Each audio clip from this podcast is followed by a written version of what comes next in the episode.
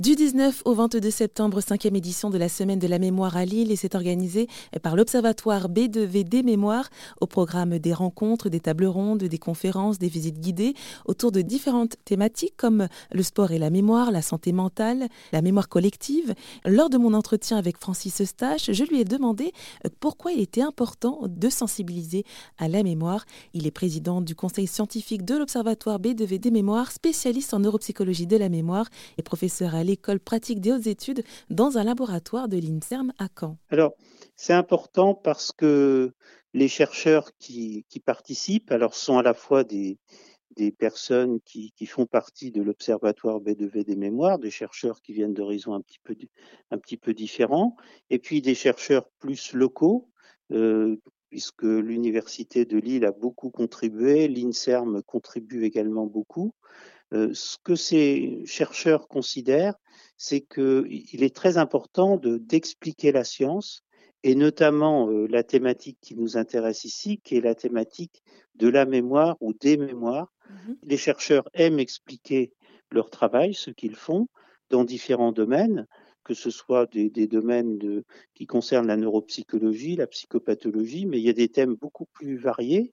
Euh, il y a des thèmes sur mémoire et sport, hein, qui, est, un sujet, on peut d'actualité, euh, vu l'actualité sportive. Euh. Donc, c'est très important que les chercheurs communiquent. Et puis, le, grand public est, très avide de ce type de manifestation où ils peuvent faire des rencontres avec les chercheurs et au-delà des conférences, vraiment pouvoir échanger très simplement avec eux dans des lieux divers, donc l'Iliade qui est ce, grand amphi de, la faculté de Lille, mais il y a, des, des, endroits qui émanent de la mairie de Lille.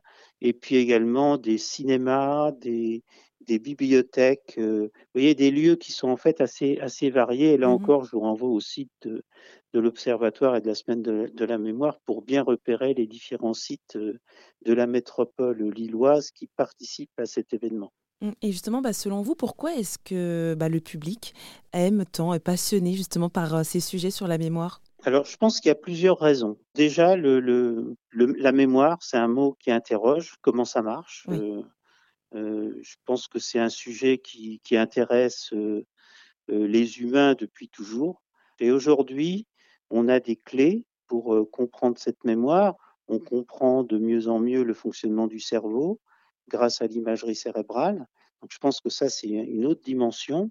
On en perçoit aussi la complexité, notamment les liens entre mémoire individuelle, mémoire collective.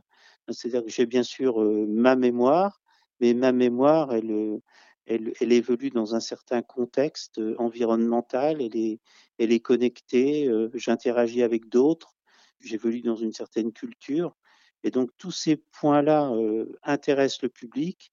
Et puis il y a aussi toute la dimension des maladies de la mémoire mmh qui nous concerne tous parce que on connaît tous quelqu'un qui a des troubles de mémoire, qui a une maladie de la mémoire. Donc j'évoquais la maladie d'Alzheimer euh, dont c'est la, journée le 21 septembre. Mais il y a également d'autres maladies. Euh, on peut dire que toute maladie euh, va entraîner des modifications de la mémoire. Ce pas forcément des troubles graves, mais par exemple, quelqu'un qui a une dépression va avoir des troubles de mémoire. Quelqu'un qui a une addiction euh, que ce soit une drogue ou que ce soit l'alcool, ça va entraîner également des troubles de mémoire. Quelqu'un qui a vécu un traumatisme, on va beaucoup insister sur ces aspects traumatisme, ce, traumatisme va également agir sur la mémoire.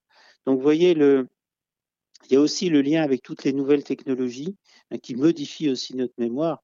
Il y a en fait beaucoup d'entrées qui font que le grand public est, généralement passionné et puis est présent au rendez-vous. Et ce sont environ entre 5 000 et 6 000 personnes qui se déplacent lors de la semaine de la mémoire. Pour plus d'informations sur ce sujet, rendez-vous sur rzn.fr.